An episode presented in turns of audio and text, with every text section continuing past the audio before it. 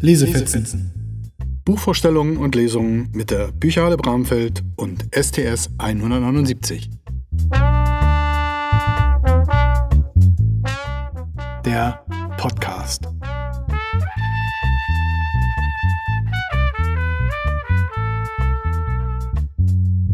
Hallo und willkommen zu unserem dritten Teil der Podcast-Serie Lesefetzen. Ich bin heute natürlich wieder nicht alleine. Heute ist wieder Frau Pawelczak bei mir. Hallo, Frau Pawelczak. Ich grüße Sie, Herr Malo. Schön, dass ich wieder dabei sein kann. Es freut mich. Ich habe mir mal in den letzten Wochen die ähm, Bücherempfehlungen, die Sie uns gegeben haben, angeschaut und ich habe mich dann gefragt, gibt es möglicherweise unter unseren Hörerinnen und Hörern einige, die sich vielleicht nicht trauen, in die Bücherhalle zu gehen, weil sie nicht genau wissen, wie es funktioniert. Vielleicht können Sie dazu einmal etwas hilfreich unter die Arme greifen. Na, da erzähle ich doch gerne von. Also das ist überhaupt nicht schwierig. Wir sprechen ja hier mit unserer Sendung ganz besonders so Menschen ab 14 an. Zwischen 14 und 16 müsst ihr noch mit euren Eltern kommen, weil die müssen das okay geben. Und dann kriegt ihr innerhalb von na, elf Minuten ein, ein Mitgliedausweis. Bei uns heißt das Kundenkarte. Der kostet schlimmstenfalls 8 Euro pro Jahr. Und dann könnt ihr ein Jahr 365 Tage frei ausleihen. Die Zahl ist ein bisschen begrenzt. Ihr könnt pro Ausleihe nur 30 Sachen mitnehmen, aber die könnt ihr heute ausleihen und morgen zurückbringen und wieder neue 30 ausleihen. In jeder Bücherhalle kann man sitzen und kann man lesen und kann sich die Bücher, die Filme, die CDs, alles, was man möchte, kann man sich dort vor Ort angucken und anlesen. Der Vorteil von diesem Kundenausweis ist auch, ihr kommt dann bei uns in Angebote rein, die normalerweise kostenpflichtig sind. Das sind Datenbanken. Aber das würde jetzt, glaube ich, ein bisschen zu weit führen. Wichtig zu merken ist, ihr könnt kommen, ihr könnt lesen. Wenn ihr ausleihen wollt, also die Sachen mit nach Hause nehmen für vier Wochen, dann braucht ihr einen Kundenausweis und der kostet 8 Euro pro Jahr. So, wer jetzt noch nicht wusste, wie es geht, der hat jetzt eine ungefähre Richtung. Und ich glaube, dass Frau Pawelczak oder eine ihrer Mitarbeiterinnen in der Bücherhalle gerne bereit sind, dort auch weiterzuhelfen, sollten noch nicht alle Fragen beantwortet sein. Also gerne auf den Weg machen und direkt vor Ort fragen. Und nun kommen wir nach den Themen Lüge und Liebe zu einem Thema, das vielleicht nicht jedem immer so bewusst ist, aber an vielen Stellen unseres Alltages eigentlich gegenwärtig ist. Manchmal mehr und manchmal weniger. Heute soll es in unserem Podcast Lesefetzen um das Thema Rassismus gehen. Das ist ja schon ein ziemlich äh, umfangreiches und auch ein sehr diskussionswürdiges Thema. Ich bin darauf gekommen, weil wir Bibliothekare eine Methode haben, äh, nachzuschauen, welche Themen denn eigentlich auch so bei euch trenden. Und äh, wir messen und wir zählen, welche Bücher zu welchem Thema ausgeliehen werden. Naja, und diese Statistik zeigt uns doch, je häufiger Medien zu einem bestimmten Thema ausgeliehen werden, umso wichtiger scheint es zu sein. Sehr häufig wurde ausgeliehen von Angie Thomas The Hate You Give, On the Come Up and Concrete Rose, also Geschichten vom Leben schwarzer Menschen in den USA. Und offensichtlich sind diese Geschichten über Black Lives Matters so interessant, dass ich ganz besonders nach diesen Titeln diese Verlagsangebote oder die Blogs nach ähnlichen Büchern für euch wie von Angie Thomas durchsuche. Und von dieser Suche möchte ich heute erzählen und auch von den Büchern, die ich gefunden habe. Gefunden habe ich zum Beispiel von Stone Nick Dear Martin, von Jason Reynolds Stamped Stamped ist ziemlich locker geschrieben und dennoch bleibt es ganz hart am Thema. Gefunden habe ich auch von Fabienne Groyot ein Biopic-Comic über Angela Davis. Das ist eine Black Panther-Aktivistin. Also ihr müsst das jetzt nicht mitschreiben. Die Literaturliste steht ja auf der Homepage eurer Stadtteilschule, auf Twitter und Insta unter @lesefetzen und natürlich haben wir die auch in der Bücherhalle Bramfeld parat. Aber weiter zu meinen Fundstücken. Duell Clayton hat Blackout zusammengestellt. Das ist eine ganz tolle Sammlung von ganz tollen, berührenden Liebesgeschichten. und die haben sechs schwarze Autorinnen aus den USA verfasst. Die beiden Obamas haben natürlich ihre Biografien geschrieben, kriegt er auch bei uns. In als die Stadt in Flammen stand, geraten die beiden Hauptfiguren Campbell und Lina in eine Massenschlägerei.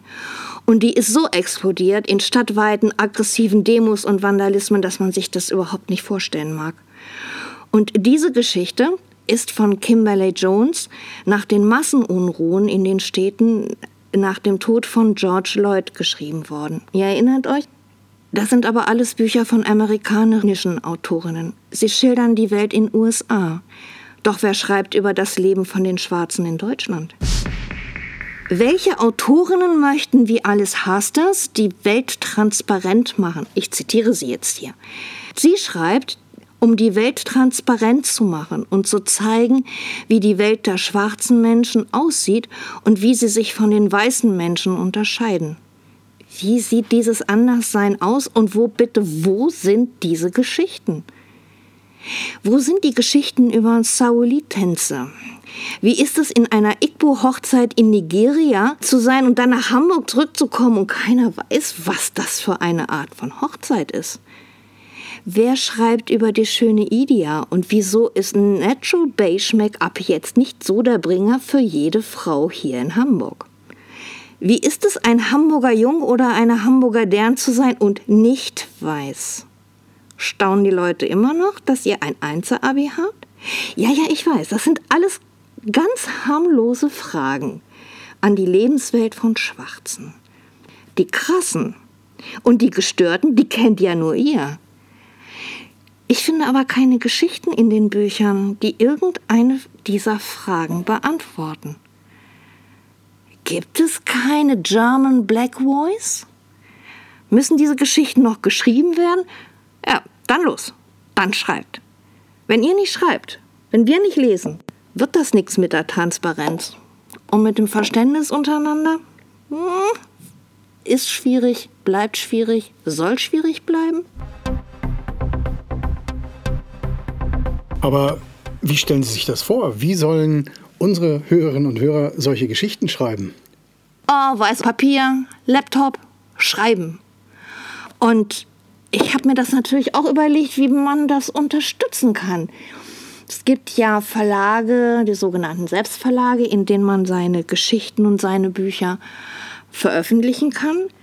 Aber ich glaube, dazu braucht es auch Informationen. Wenn ihr das wollt, dann lasst uns treffen in der Bücherhalle und dann überlegen wir, gemeinsam, was wir als Bücherhalle mit euch entwickeln können, damit wir sowas wie einen Schreibkurs, eine Kreativwerkstatt für Schreiben, Geschichten schreiben, ganz einfach gemeinsam entwickeln.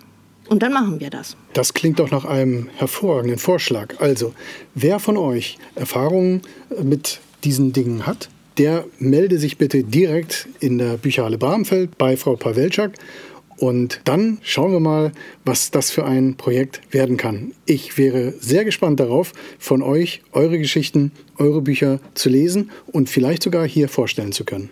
Wow, das ist natürlich schön, wenn ich schon jemand begeistert habe für die Idee. Ich hoffe, das gelingt mir noch ein bisschen mehr.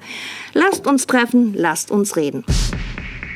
Aber jetzt ein bisschen weiter zu dem Thema hier, zu dem Podcast, weil ich habe zwar nicht die Jugendbücher gefunden oder die Bücher für junge Menschen, die ich gerne gefunden hätte. Was ich aber gefunden habe, das sind wirklich klasse Sachbücher. Und auf die möchte ich euch ein bisschen aufmerksam machen.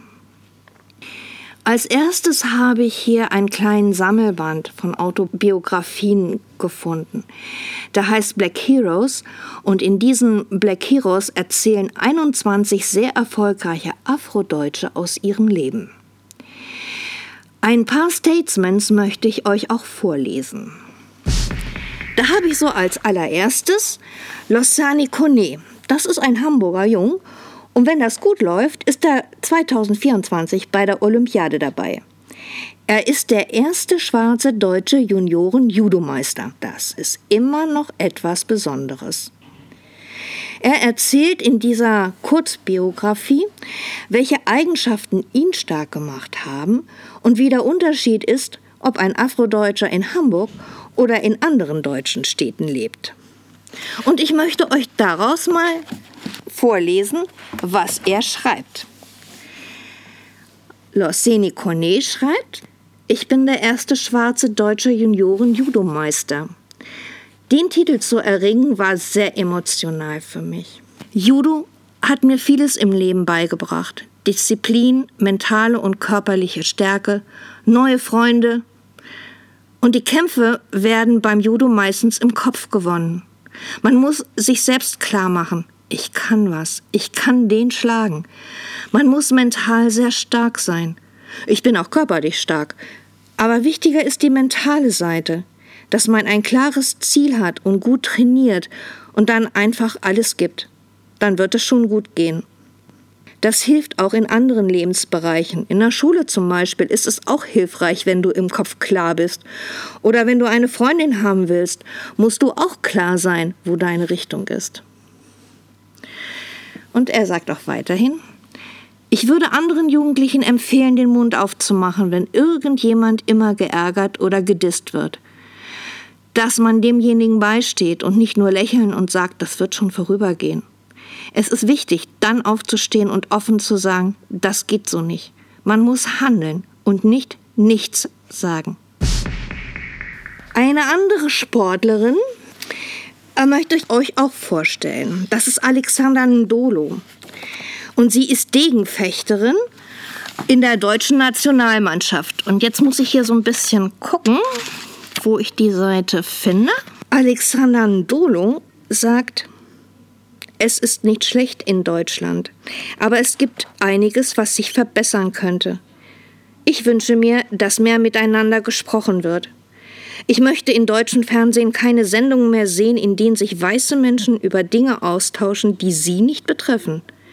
Man kann nicht für andere entscheiden, wie sie sich fühlen mit einer Bezeichnung, die ich ihnen gebe. Ich wünsche mir auch, dass mehr zugehört wird ohne dass sofort in Abwehrhaltung gegangen wird. Der Großteil der deutschen Mehrheitsgesellschaft ist nicht rassistisch, aber einige Menschen sind sehr sensibel und gehen in Abwehrhaltung, wenn ich ihnen meine Realität teile. Das war Alexandra Dolo.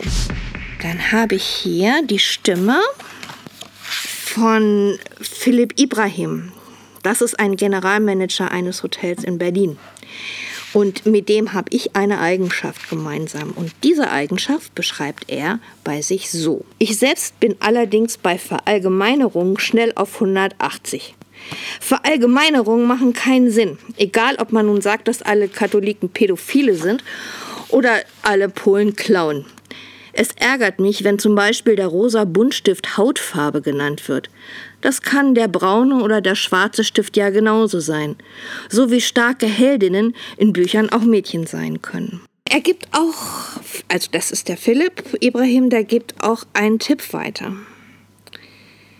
Wenn du etwas Schlechtes erlebst, Denkt daran, dass es die Urangst aller Faschisten ist, dass sich alle Nationalitäten durchmischen. Aber genauso wird es kommen, das lässt sich nicht mehr aufhalten und das ist mega amüsant. Meine Eltern haben sich getroffen, deine Eltern haben sich getroffen, wir sind hier. Und wir werden uns nicht mehr ewig mit dem Thema Hautfarbe oder Herkunft beschäftigen müssen. Ich zum Beispiel spreche kein Äthiopisch, habe keinen äthiopischen Pass, war auch nur sechsmal in dem Land aber ich kann Spätzle machen und ich bin Deutscher und ich sehe so aus, wie ich aussehe. Mein Sohn war noch nie in Äthiopien und ist zu einem Viertel Äthiopier. Und ich glaube nicht, dass er jemals Äthiopisch lernen wird. Aber mein Sohn ist Deutscher, so wie du. Eine Hamburger Dern ist Dr. Marit Feoma Kupka. Sie betreut in einem Frankfurter Museum Ausstellungen und sie engagiert sich sehr in der schwarzen Community. Und sie beschreibt ihr Engagement so. Neben meiner Tätigkeit im Museum mache ich viel aktivistische Arbeit. Ich bin Beiratsmitglied der Initiative Schwarze Menschen in Deutschland e.V., Klammer auf, ISD, Klammer zu. Vor vier Jahren war ich zum ersten Mal auf einem der jährlichen sogenannten Bundestreffen. Es war ein sehr besonderes Erlebnis, das ich seitdem nicht missen möchte. Ein langes Wochenende mit Menschen, die meine Erfahrungen als schwarze Person in Deutschland aufzuwachsen und zu leben teilen. Ein paar Tage, in denen alles Thema sein kann, nur nicht das Anderssein durch Hautfarbe oder Haarstruktur. Plötzlich waren alle Rahmenbedingungen verschwunden und alle überkommenen Vorurteile konnten nicht mehr greifen. Eine andere Stimme ist die von Kevin John Edusei. Ich bin nicht sicher, ob ich das richtig ausspreche. Edusei wird es geschrieben. Kevin John Edusei ist ein internationaler Dirigent, und zwar in dieser noch immer sehr weißen Welt der klassischen Musik. Wäre Kevin vor 60 Jahren Dirigent eines deutschen Orchesters geworden, hätte er nur im Rundfunk dirigieren können. So hat man nämlich damals in den 60er Jahren den schwarzen Dean Dixon versteckt. Der ist auch vergessen worden, so in der Musikgeschichte, aber die, für die schwarze Community der Classic-Fans ist er immer noch ein großes Vorbild.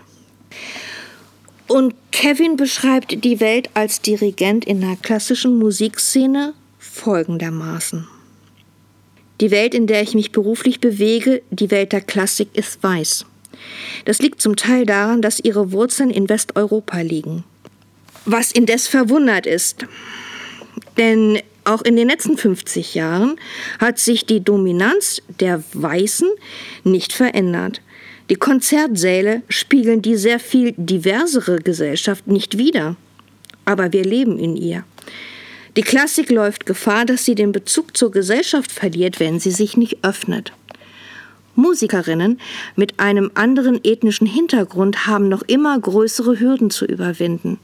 Diskriminierungen lassen sich oft schwer eindeutig als solche benennen. Meistens sind sie getarnt als Werturteile über angeblich mangelnde Kompetenz.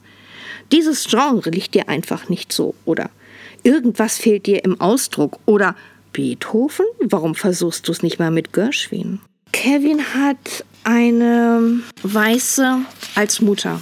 Und über den Austausch mit seiner Mutter über das Thema schwarzes Leben oder schwarze Lebenswelt in Deutschland schreibt er, er findet noch immer, dass es sich lohnt, Rassismus zu thematisieren. Das ist oft sehr anstrengend, aber wir wollen ihn ja schließlich überwinden. Auch mit meiner weißen Mutter habe ich intensive Gespräche zum Thema Rassismus geführt. Im Zuge der Black Lives Matter Bewegung wollte sie wissen, ob sie in der Erziehung alles richtig gemacht hat.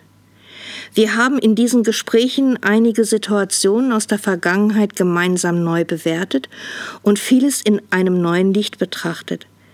Ich schätze es als Ausdruck von Respekt und Sensibilität, wenn mich Weiße fragen, wie ich möglicherweise diskriminierende Situationen einschätze und welche Begrifflichkeiten ich in Bezug auf Hautfarbe für angemessen halte. Auf die Frage, woher kommst du, würde ich am Beginn einer Bekanntschaft gerne verzichten. Ich habe euch nur die Ansichten von fünf Menschen vorgelesen. Fünf von den 21 in dem Buch. Und generell finde ich, dass die deutsche Ministerin in Schleswig-Holstein, Aminata Touré, sehr recht hat.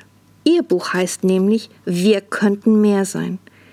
Sie appelliert nicht nur an Schwarze, sich zu engagieren, sondern auch an Weiße, Rassismus, Diskriminierung anzusehen und darüber zu reden und abzubauen. Viele Weiße können sich nicht in die Lebenslage von Schwarzen einfühlen oder haben wir, sagen wir mal, merkwürdige Vorstellungen. Die Mutter von Kevin Jones Edusei ist eine Weiße und die beide diskutierten über die Erfahrung. Nur so kann auch Sensibilisierung gelingen. Aber solche Chance auf Sensibilisierung kriegt nicht jeder Weiße. Oder möchte nicht jeder Weiße im persönlichen Gespräch wahrnehmen. Es gibt ja Bücher, um sich zu informieren. Von Alice Hasters habe ich ja hier schon erzählt.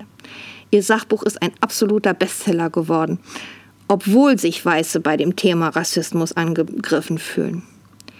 Alice Hasters weist darauf hin, macht aufmerksam, beschreibt ihre Erfahrung und welche Gefühle diese Erfahrung oder Verhaltensweisen anderer hervorgerufen haben bei ihr.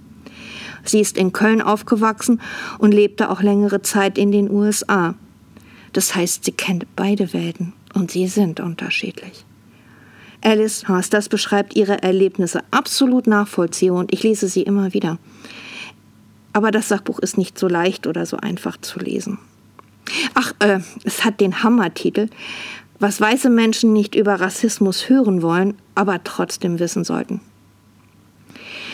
Wem das Buch von Alice Haster zu schwierig erscheint, kommt mit dem Buch von Valentina Gianella vielleicht besser zurecht. Es heißt Nein zu Rassismus, von Black Lives Matter bis zur Klimagerechtigkeit. Dieses Buch beschreibt sehr gut recherchiert und sehr verständlich, was Rassismus ist, welche massiven Probleme er weltweit bewirkt. Und unter diesem Problem leiden wir alle. Das Tolle an diesem Buch ist, dass Valentina Gianella das Wichtige der einzelnen Kapitel auf Extrablättern zusammengefasst hat. Sie hat auch Zeittafeln der Entwicklung von Rassismus weltweit erstellt und erklärt den Zusammenhang von Rassismus auf die Ressourcenverteilung wie Wasser, Energie, Nahrung, Bildung oder Wohnraum. Wusstet ihr, wie unterschiedlich Rassismus sich auch auf Männer und auf Frauen auswirkt? In diesem Buch wird auch dieser Zusammenhang aufgegriffen und erklärt. Zudem hat es ein Glossar, das alle wichtigen Begriffe erklärt und aufführt und sie listet auch weiter Webseiten auf, die ebenfalls noch mehr Informationen bereithalten. Den Zusammenhang zwischen rassistischer Weltsicht und Faschisten stellt Lisa Dun in dem Buch Sie sind überall sehr klar heraus. Absolut verständlich beschreibt sie die Verschwörungstheorien und die Ideologien über Rassismus, Antisemitismus und Islamfeindlichkeit, die die rechten Gruppen anhängen und mit denen diese rechten Gruppen neue Mitglieder gewinnen wollen und die öffentliche Meinung manipulieren. Ein Test, um rechte Ideologien zu enttarnen, findet ihr auch in diesem Buch und ganz klasse äh, Gegenargumente. Ein Stichwortregister erleichtert euch das Nachschlagen und Buchtipps zum Weiterlesen gibt Lisa Dun auch. How to be an Anti-Racist von Ibrahim X. Candy ist bereits ein Must-Read.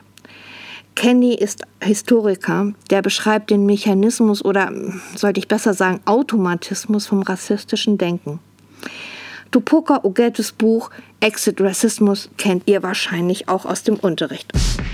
Diese Bücher, die ich euch heute vorgestellt habe, findet ihr wie gesagt in der Bücherhalle Bramfeld oder in den anderen Bücherhallen. Ich fasse nochmal zusammen. Wenn ihr sie ausleihen wollt, braucht ihr dazu einen Kundenausweis. Ihr könnt aber auch ohne Ausweis die Bücher in den Bücherhallen lesen. Und auch bei uns, denn die Bücherhalle Bramfeld ist ja jetzt fein neu umgebaut. Wir haben also richtig Platz für euch. Zum Schluss habe ich noch eine Bitte. Gebt Herrn Malo und mir doch mal ein Feedback. Was gefällt euch an diesem Podcast, was nicht? Zu welchen Themen soll ich euch Bücher vorstellen? Oder soll ich mehr Bücher vorstellen zu einem Thema? Sollen wir beide, Herr Malo und ich, einfach weitermachen? Wollt ihr nicht mitmachen? Ihr könnt es auf Twitter schreiben, auf Insta. Wie gesagt, at Lesefetzen. Oder ihr kommt in die Bücherhalle und wir reden. Das war's für heute. Also ich wünsche euch eine schöne Zeit, denn ich gehe jetzt erstmal einen Kaffee trinken. Vielen Dank, Herr Malo, dass ich da sein durfte. Gerne, Frau Pawelczak. Das waren jetzt wieder Buchvorstellungen aus der Bücherhalle Bramfeld. Frau Pawelczak hat uns heute zu dem nicht ganz unwichtigen Thema Rassismus Bücher vorgestellt. Die Themen, die wir bisher hatten, waren ohnehin nicht unwichtig. Lüge, Liebe, Rassismus. Ich frage mich, was beim nächsten Mal kommt. Bleibt gespannt. Klar ist, wir brauchen euer Feedback. Frau Pawelczak hat es vorhin schon gesagt. Meldet euch bitte bei Insta, meldet euch bei Twitter, schreibt uns eine E-Mail sts 179 at sts-bramfeld.de oder auf Twitter und Insta at lesefetzen. Schickt uns euer Feedback, sagt uns, was ihr lesen möchtet, sagt uns, was ihr hören möchtet, sagt uns, was ihr nicht hören möchtet. Und wer nicht mehr so genau weiß, wie er in der Bücherhalle an die Bücher kommt, der geht einfach nochmal an den Anfang zurück oder hört sich das gerade Gesagte nochmal insgesamt an. Ich würde mich freuen, wenn ihr Frau Pawelczak in der Bücherhalle einen Besuch abstattet, wenn ihr dort eure Bücher liest und vielleicht sogar mit nach Hause nehmt, um sie auszuleihen. Ich wünsche euch viel Spaß dabei und wir hören uns in vier Wochen wieder beim nächsten Lesefetzen. Bis dahin, macht's gut!